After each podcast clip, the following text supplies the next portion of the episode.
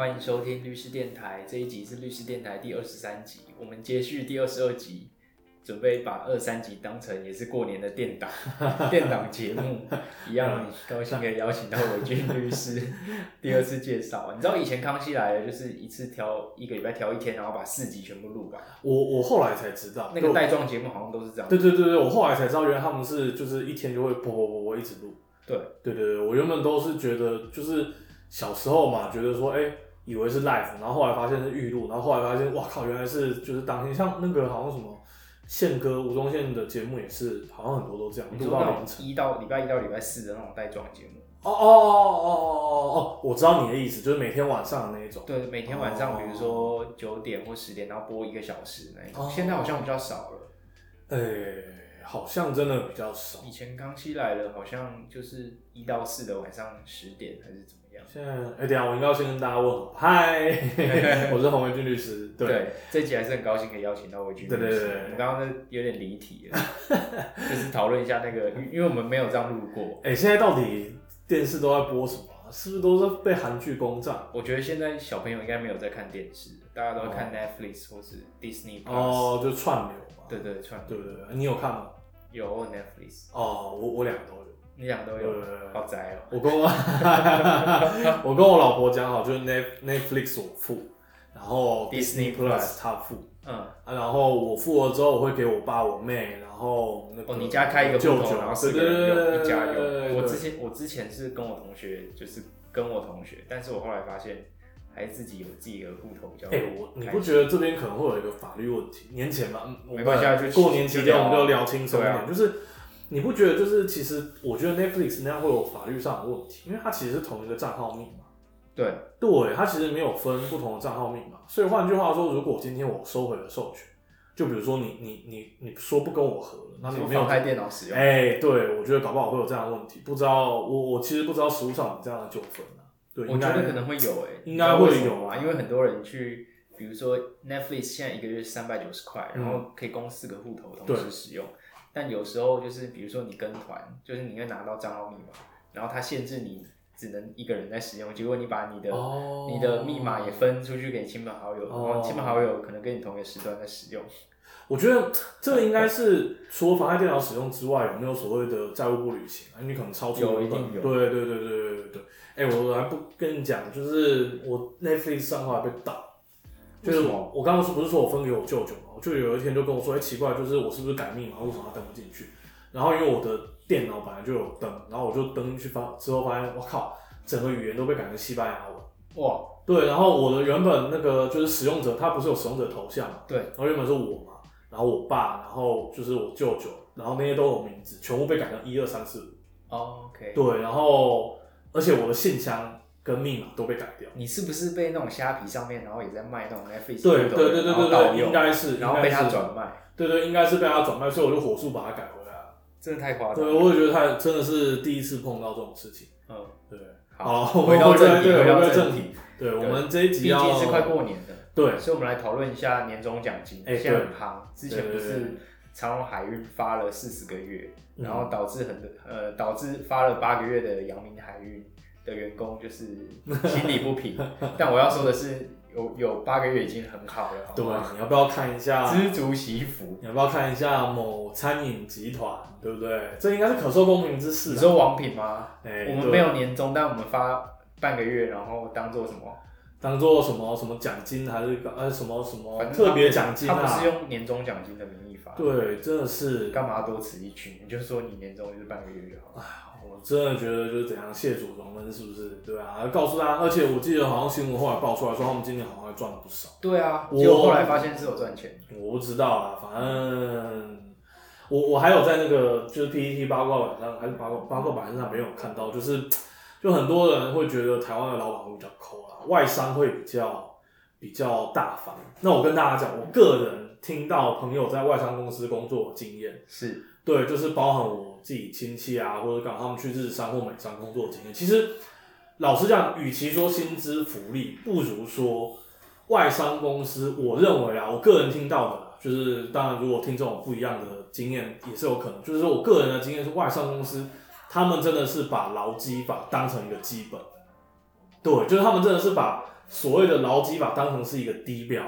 所以他们很多呃，不管是先撇开薪资，可能休假，对，然后或者是一些相关的呃，比如说其他的价别的福认定的福利上，他们都会比较比较宽松。对。所以你刚刚说到外商公司，其实它是把劳基法当成一个最低的标准，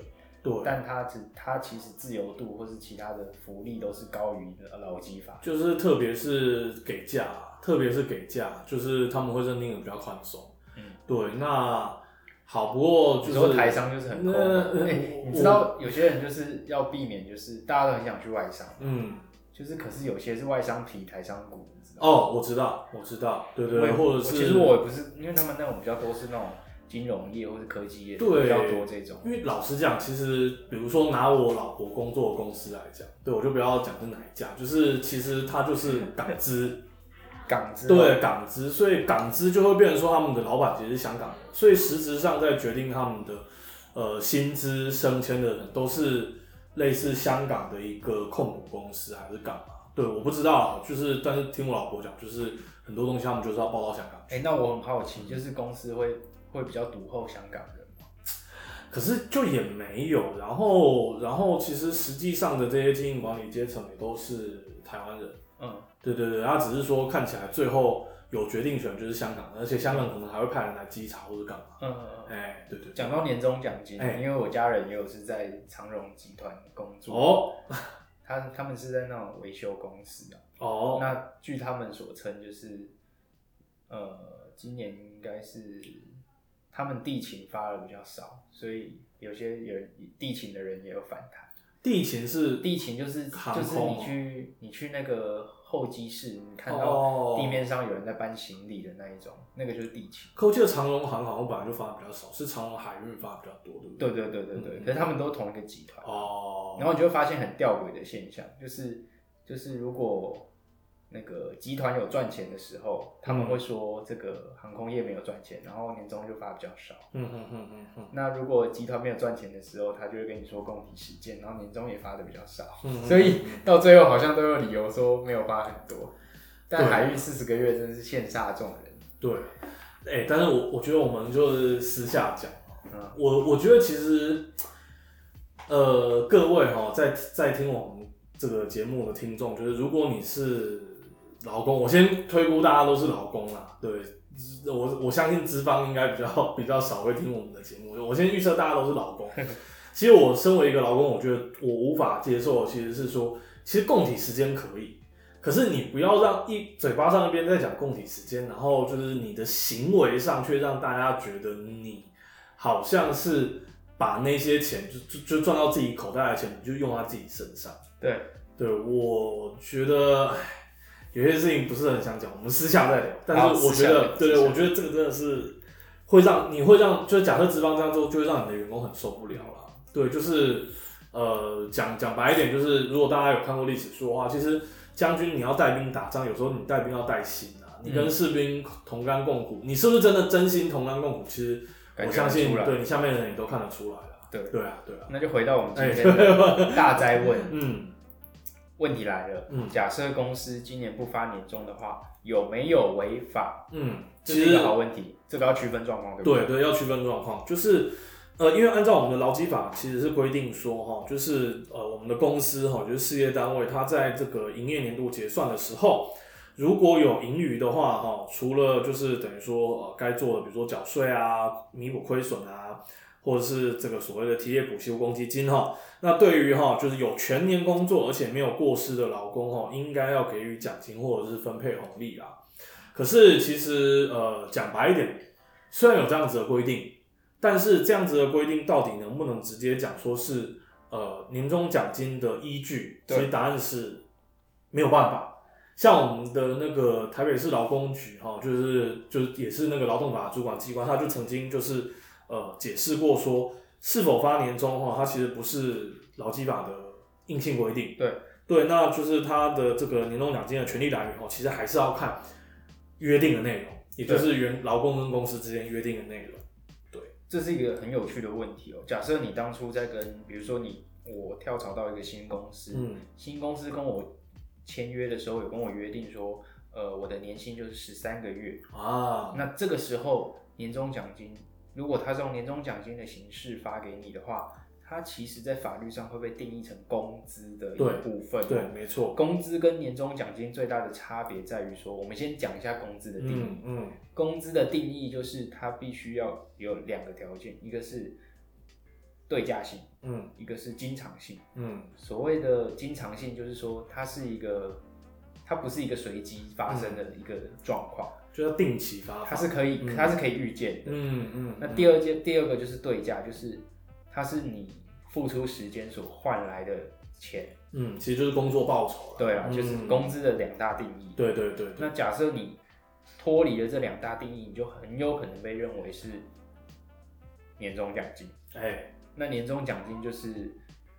公司当年有赚钱，然后依照老板的意愿才有的发的。对对对对。对简单来说，其实呃，子谦刚我帮大家整理，就是说，其实子谦刚才讲的，简单来说就是，如果你今天的年终奖金是你当初跟呃公司签的这个劳动契约，那当然就是包含口头或者是书面啊，只是口头你就要证明，这个比较困难一点。哎，讲讲到这个，就是你你知道有很多律师事务所其实是没有书面契约嘛，即使是律师，对对，然后其实很多律师事务所都是啊、未必遵守劳基法，这个这我没有离题。那大家秉诚信对诚信原则。简单来说，反正如果你有约定说当初的保证薪资，像子谦刚才讲，比如说十三个月、十四个月，对，那基本上就是说，你除了每个月领的月薪之外，那你基本上你最后会在你发年终奖金的那个时候去领的钱，实际上是你的薪资的一部分。对对对，所以那既然是薪资，就像子谦刚才讲，如果我们认定说它是有所谓的经常性对价性，公司就有发给工资的义务。对对对对，那反过来说，如果并没有，也就是说，其实这个所谓的年终奖金的有无哈，其实并没有定额，也没有定期，那就会变成真的是我们讲的一个所谓的红利或者 bonus。那按照法律的规定，第一个公司要有盈余。那我相信，老实讲，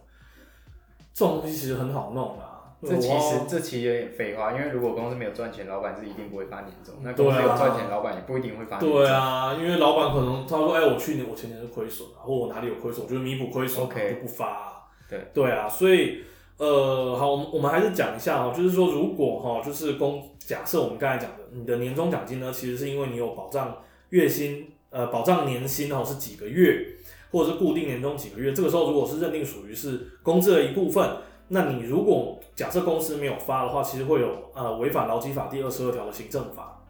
对对对，就是基本上是可以，这个劳动机关是呃主管机关是可以来罚公司钱的，嗯，对对对行政法而已啦。对然后还有一般的民事求偿，对对对。对对。那当然就是说，如果没有的话，其实就比较难，对你真的就只能被迫吞下去供体时间。就开那个 LinkedIn 跟那个一零四，开玩笑，开玩笑，没有，就年后就是刚好可以年后可以转职了。对对对对对对。可是，嗯，你说，你说，讲到转职哈，我们可以稍微讲一下，就是那个呃，其实年终奖金很多时候会涉及到一个点，就是，诶、到底如果我假假设我没有待满一年，那像因为我们刚才讲的哦，就是劳基法它的规定是说你全年工作，而且无过失，我可以发奖金给你嘛。对。那假设你没有全年工作，就是你任职未满一年呢，那怎么办呢？其实呃，基本上你还是要回到你的这个呃所谓的劳动契约啦。对，那基本上坊间一般的做法就是按比例，你说，比如说你来工作三个月，就给你四分之一的年哎、终奖金。对对对对对，坊间一般的做法是这样啦。那当然就是还会有一个大家会问到的问题，就是说如果哦，假设是呃在年前，就是我们提前去提出了离职，那公司要不要发年终？呃，其实还是要回归我们一开始的定义，就是如果你今天是跟公司约定出来的这个呃劳动契约是年薪十四个月，嗯，那换句话说，其实这个十四个月，如果是你应该要领到的工资，就只是说最后两个月是在比如说年前的那个时候发放，那其实公司就可能还是有负负的义务。对对，即使你那时候已经离职不在职，但是因为那是你工作的报酬嘛。嗯。那反过来说，如果是我们刚才讲的，就是它并不是被认定成是工资，而是一个比较浮动的、比较 金额不定的奖金，没有那经常性，没有对价性的。对，那恐怕就是你一离职了，就大概是领不到。对。对对对，你知道很多公司会这样做吗？很多科技也会这样做。我上次跟我同学吃饭，嗯嗯嗯，他们是这样做，就是他会把第一年的 bonus 嗯留到第二年的年终才发给你，嗯嗯嗯，然后第二年的 bonus 会留到第三年的年终才发给你。嗯嗯嗯嗯嗯嗯，所以对他们来说，就是你一定要比在年后再多待半年，才会领到前一个年度的 bonus。哦，他就是希望你就是一直待下来，就是你可能待到第二年，你想要领第一年的 bonus，然后你待到第三年之后，你就想